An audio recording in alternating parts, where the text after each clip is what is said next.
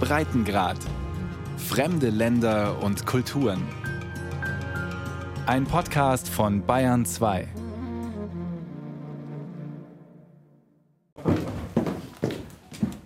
Kapitän Jelko Matejcic muss den Kopf einziehen, denn die Treppe, die in den Maschinenraum der Galeb führt, ist steil und eng.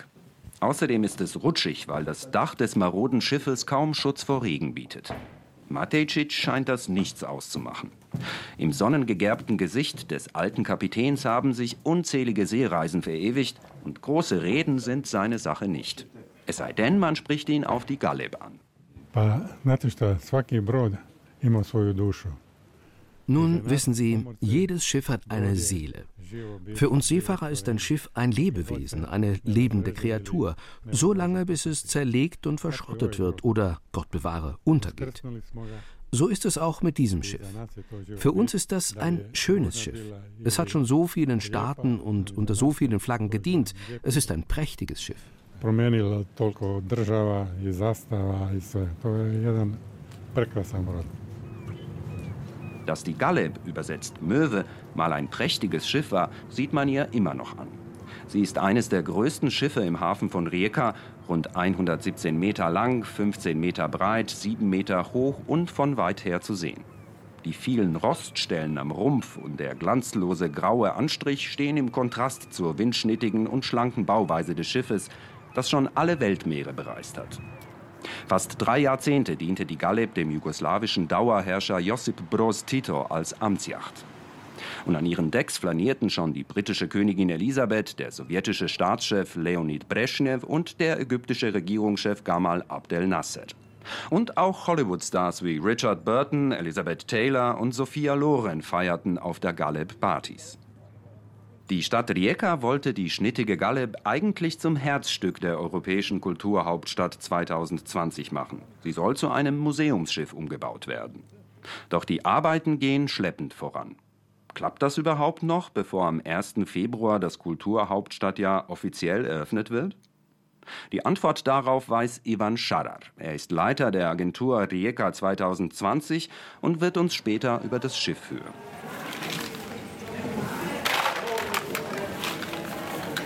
Keine 100 Meter von der Anlegestelle der Galeb entfernt schaufelt Haris Barkovic schwarz glänzende Miesmuscheln aus einem großen Bottich in die Einkaufstüte eines Kunden.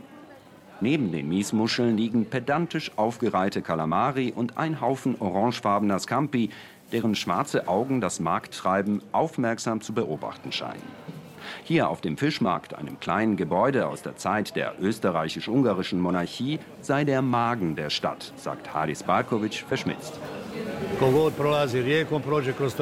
Jeder, der Rijeka besucht, kommt auch hier vorbei. Man weiß, dass die Markthalle ein Treffpunkt ist. Hier trifft man sich auf einen Kaffee, zum Plausch, liest Zeitungen, kauft Fisch. Hier gibt es alles an einem Ort. Fisch, Grünzeug, Fleisch. Alles an einem Ort. Znači sve u jedan sklop. To je jedan sklop.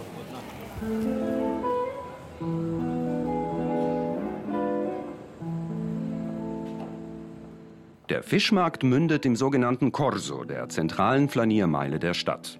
Ein älterer Herr mit Schlapphut sorgt mit seiner E-Gitarre für den passenden Soundtrack, während Touristen und Einheimische auf den glatt polierten Pflastersteinen des Corsos am ockerfarbenen Uhrturm vorbeischlendern, einem der Wahrzeichen der Stadt. Hier auf dem Corso hat die Stadt Rijeka eine kubistisch anmutende Skulptur aufgestellt, die an das Logo des Kulturhauptstadtjahres erinnert und eine weltberühmte Melodie abspielt.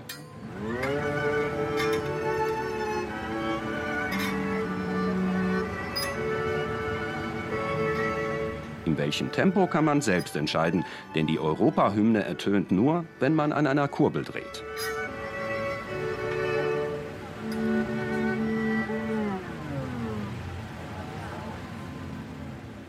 Die Skulptur weist einem den Weg zu einer alten Fabrikhalle am sogenannten Toten Kanal. Man muss ein bisschen suchen, doch dann findet man das Organisationsteam des Kulturhauptstadtjahres hinter einer schweren Eisentür.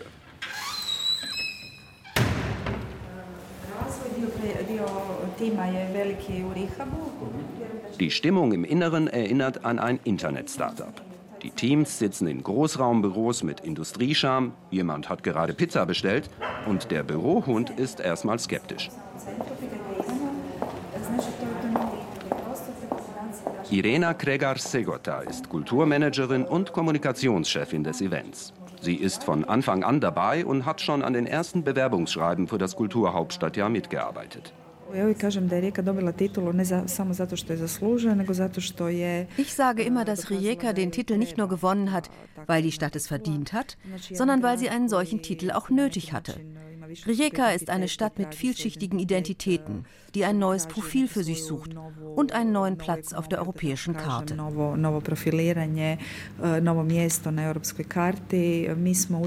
Wir haben also eine Geschichte angeboten, die auf europäischer Ebene von Interesse ist und ich würde sagen, auch darüber hinaus.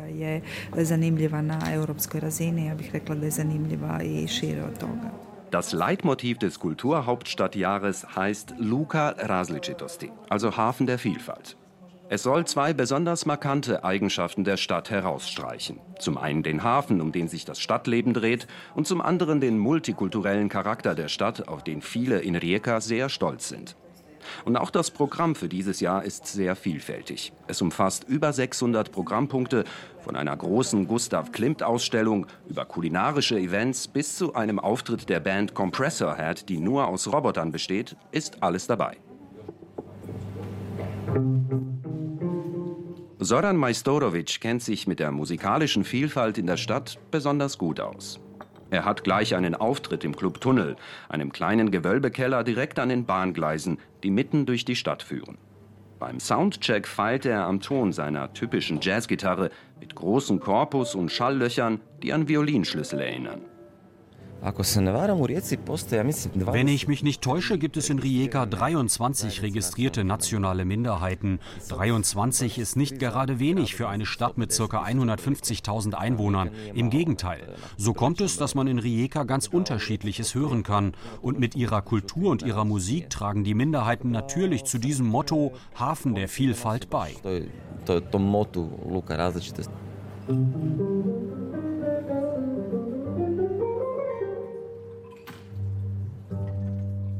Majstorovic spielt auch Oud, Saz, Charango, Ukulele, Mandoline, Sita und viele andere Saiteninstrumente.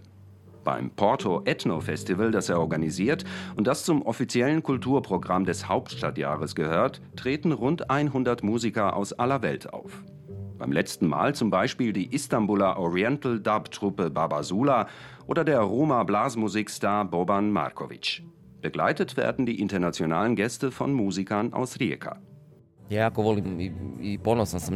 Ich finde es super und bin auch irgendwie stolz darauf, dass wir ein eigenes Orchester haben, das Porto Ethno Orchester, das sich aus Musikern aus Rijeka und Umgebung zusammensetzt. Das sind alles diplomierte Jazzmusiker, die aber auch in anderen Musikstilen versiert sind. Beim Porto Ethno Festival begleiten wir Musiker aus den verschiedensten Ländern, aus Brasilien, Tschechien, Somalia und Mexiko. Und jeder dieser Musiker bringt seine eigene musikalische Art mit. Deshalb müssen wir ganz ganz unterschiedliche Musikstile drauf haben, um mit ihnen spielen zu können. Prije nastupa mi imamo jednu ili dvije probe i to je to. Znači mi moramo biti jako, jako dobro.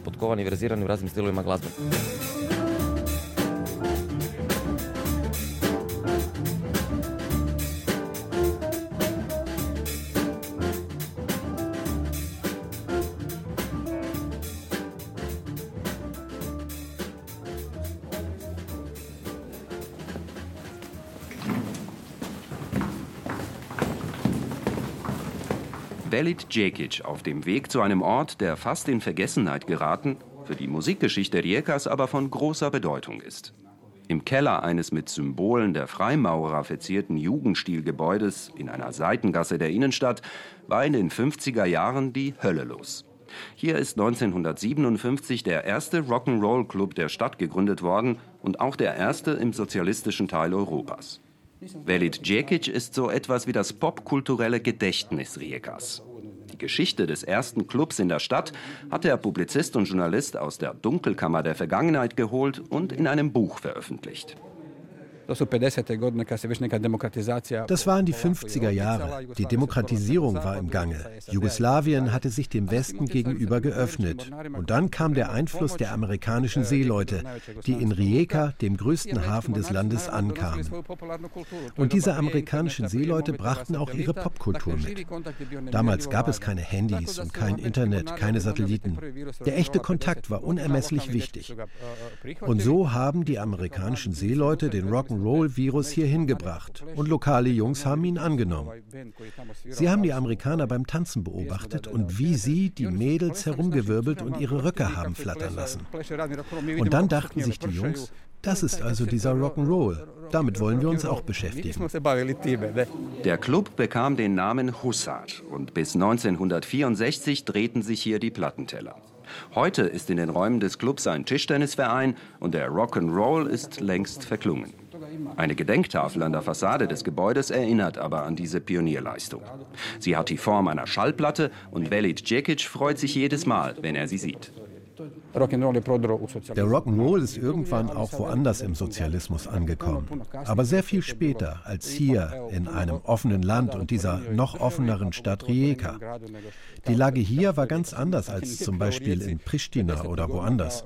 Ich will niemandem zu nahe treten, ich will nur die internationale Anbindung herausstreichen, die diese Stadt damals hatte. Velid Djekics Recherche wirkt bis heute nach. Angeregt durch sein Buch haben sich diejenigen wieder getroffen, die in den 50er Jahren im Club Hussar vom Rock'n'Roll-Virus angefixt worden waren. Entstanden ist die Vereinigung LP Rock, die mittlerweile aus 13 Bands besteht. An den Instrumenten alles sogenannte Silver Ager um die 70.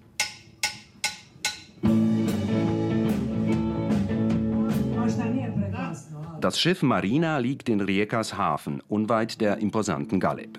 Die alte schwedische Fähre wurde 2013 vollständig renoviert und zu einem Hotel umgebaut. Jeden zweiten Donnerstag gehört das Partydeck der Marina neuen alten Rock'n'Rollern. Heute probt die Midnight Band für ihren nächsten Auftritt.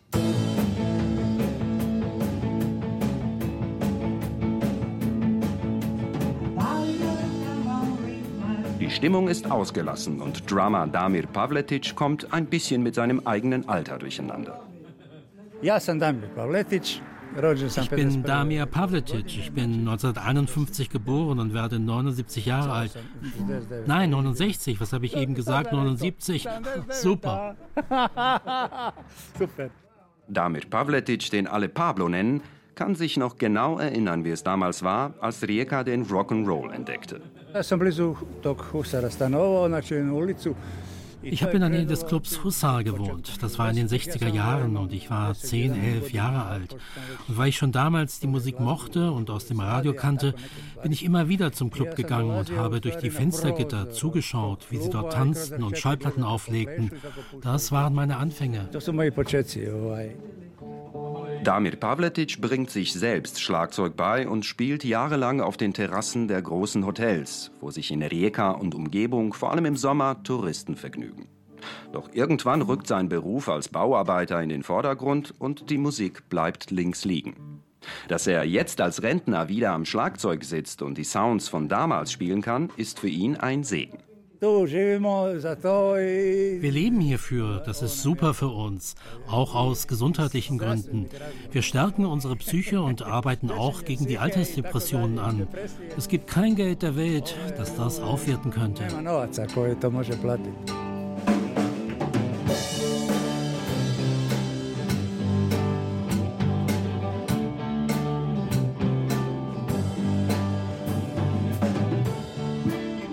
Bandleader Robert Lipovac arbeitet eigentlich als Hydrogeologe bei einer Ölraffinerie und ist kurz vor der Rente.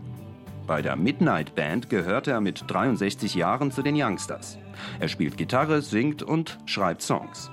Wenn er und seine Altrocker-Kollegen jeden zweiten Donnerstag aufspielen, ist das Hotelschiff fast immer ausverkauft und zum Bersten voll, erzählt er. Brod ima jednu simboliku. Ein Schiff hat eine gewisse Symbolik. Das heißt, wenn Sie vom Festland auf ein Schiff gehen, dann bleibt ein Teil Ihrer Probleme und all der hässlichen Sachen auf dem Festland. Das passiert hier. Wer hier hinkommt, kommt mit offenem Herzen. Hier gibt es keine Diskussionen über Politik oder über materielle Dinge. Sie kommen hierher, um zu genießen, dass sie ein Teil davon sein können. Das ist hier ein so herzerwärmender Ort, so imposant und spezifisch. So etwas kann es in Zagreb oder Wien nicht geben, aber Rijeka hat so etwas. To ne Beč. To Rijeka ima. Alleine im 20. Jahrhundert gehörte die Stadt Rijeka zu sieben verschiedenen Staaten. Vom Habsburger Reich über Italien und Jugoslawien bis zur heutigen Republik Kroatien. Und diese Umbrüche haben tiefe Spuren im Stadtbild hinterlassen. Sozialistische Plattenbauten, typische K&K-Jugendstilpaläste und Industriescham haben sich architektonisch im Stadtbild verewigt. Besonders gut zu sehen ist das beim Hotel Imperial, sagt Journalist und Stadtbiograf Velit Cekic. Hier verlief von 1924 bis zum Ende des Zweiten Weltkrieges eine meterhohe Mauer, die Rijeka ähnlich wie Berlin in zwei Teile trennte. Ein Teil gehörte zu Italien, der andere zum damaligen Königreich Jugoslawien. Heute markiert eine rote Linie den ehemaligen Verlauf der Mauer. Sie führt zu einem Platz, der nach dem Abriss der Mauer 1946 zur Begegnungsstätte vor allem für junge Menschen geworden ist. Und hier sind etliche Liebschaften und auch Ehen in der Stadt entstanden, aber auch diverse Rockbands. Meine Generation hat hier die Punkbewegung entdeckt. Die Band Paraf aus Rijeka ist hier im Sommer 1977 zum ersten Mal aufgetreten. Das war ein unangekündigter, kurzer Auftritt. Und das ist der erste Punk-Moment auf dem sozialistischen Teil des Kontinents. Paraf ist die erste Punkband Osteuropas. Paraf ist die erste Punkband Osteuropas.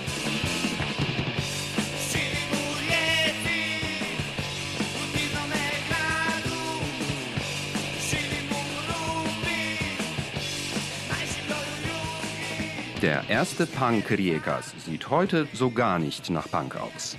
Walter Kociancic arbeitet als Grundschullehrer. Und als er in seinem Stammlokal am Stadtrand von Rijeka eintrifft, trägt er eine Lesebrille auf dem Kopf und beschwert sich darüber, dass er sich beim Heimwerken die Rippen angeknackst hat. Doch in seinen Augen blitzt immer noch die Energie, die ihn dazu bewogen hat, 1976 als Teenager die Band Parav zu gründen.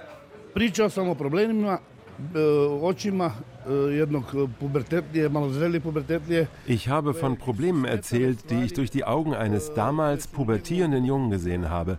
Also über Dinge aus meiner unmittelbaren Umgebung, die mich gestört haben. Also nichts Abstraktes. Wir haben darüber gesungen, was wir sehen konnten, was wir auf unserer Haut spüren konnten. Ehrlich und direkt aus dem Herzen.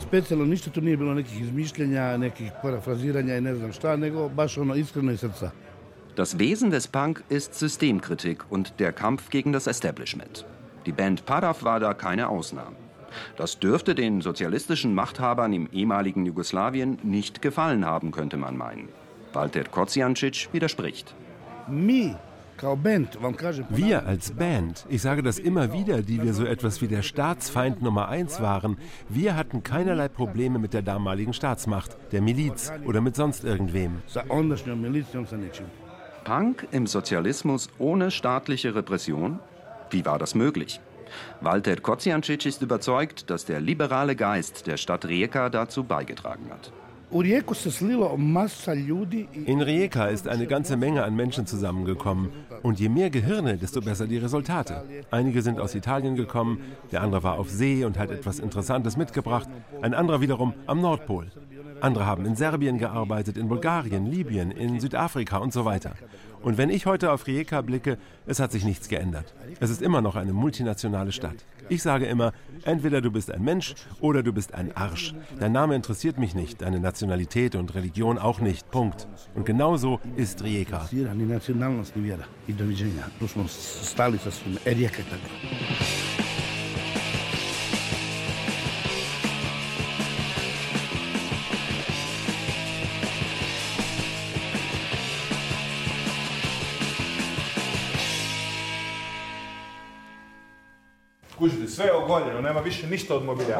Schau mal, hier ist alles entkernt. Es sind überhaupt keine Möbel mehr da. Da hinten können wir Titos Zimmer sehen und den kleinen Salon.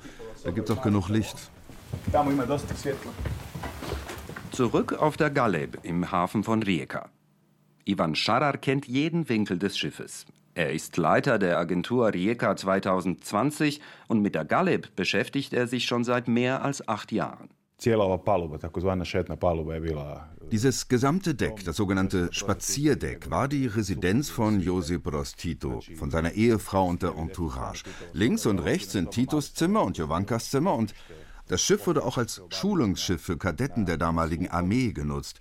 Es ist ein Hybridschiff, eine Mischung aus einer Repräsentationsjacht und einem einfachen Militärschiff, das Soldaten von Hafen zu Hafen gebracht hat. Und es war sicher nicht so spektakulär wie dieses Deck, auf dem wir jetzt sind. Die Galeb hat in den vergangenen Jahrzehnten eine regelrechte Odyssee erlebt. Nach Titos Tod Anfang der 80er Jahre diente sie als reines Militärschiff und war in Montenegro stationiert. Im Jugoslawienkrieg Anfang der 90er Jahre wurde sie geplündert, dann an einen griechischen Reeder verkauft, der sie zu einer Luxusjacht umbauen wollte, aber pleite ging. Die Stadt Rijeka kaufte das Schiff 2010 für 150.000 Dollar zurück. Es ist mittlerweile zum nationalen Kulturerbe erklärt worden und wartet darauf, zu einem Museumsschiff umgebaut zu werden. Man hofft darauf, es zu einem der Stars der europäischen Kulturhauptstadt 2020 machen zu können. Das Geld dafür ist da, doch es mussten viele Widerstände überwunden werden. Die jüngste Geschichte ist in den Nachfolgestaaten des ehemaligen Jugoslawiens längst noch nicht aufgearbeitet. Und so gab es Stimmen in Kroatien, die eine Restaurierung der Galeb als Jugonostalgie und Huldigung des Titoismus ablehnten. Ivan Scharar hat dafür kein Verständnis. So sehr wir uns auch bemühen müssen, für jedes unserer Projekte das Interesse der Medien und der Öffentlichkeit zu wecken und zu erklären, warum wir uns gerade damit beschäftigen, wenn es um die Gallup geht, müssen wir rein gar nichts tun. Hier waren France Press, Associated Press, Reuters, New York Times, diese Geschichte ist in der westlichen Welt wahnsinnig sexy. Denn sie gehen mit einigen geschichtlichen Fragen unbefangen um, die wir hier für uns noch nicht geklärt haben. Das meine ich nicht naiv oder nostalgisch oder sonst wie, aber wir sind einfach noch nicht in der Lage, uns zu unserem eigenen Erbe zu positionieren. Doch jetzt gibt es grünes Licht und ein Teil der Galeb soll in ein Museum über die Geschichte des Schiffes umgebaut werden. Aber auch ein Hostel, Restaurants und ein Open-Air-Kino am Bug des Schiffes werden Platz finden. Die vielen Decks sollen zum öffentlichen Grund erklärt und auch ohne Eintrittskarte als Flaniermeile genutzt werden können. Kapitän Jelko Matejcic sieht die neue Funktion der Galeb mit gemischten Gefühlen. Sein Seebärenherz blutet schon ein bisschen, weil die Galeb den Rest ihrer Zeit im Hafen und nicht auf den Weltmeeren verbringen wird. Das tut mir natürlich leid, aber auf der anderen Seite freue ich mich, dass es restauriert wird und dass es künftige Generationen auch in Zukunft in seinem vollen Glanz sehen und besuchen können. Das hoffe ich.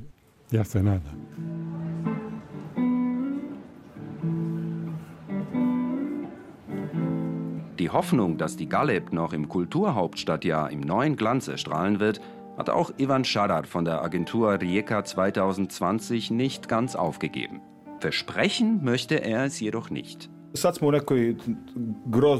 sind gerade in einem schrecklichen Wettlauf mit der Zeit. Theoretisch können wir das Schiff bis zum Ende des Jahres fertigstellen, aber das belastet uns nicht. In Rijeka wird es auch 2021, 2022 und 2023 Besucher geben. Und meiner Meinung nach ist es wichtig, dass das Schiff ordentlich renoviert wird und eben nicht auf die Schnelle, um sagen zu können, hey, wir haben es 2020 geschafft, wie wir es versprochen haben. Es gibt eben Pläne, die man flexibel handhaben muss. Flexibel no, uh,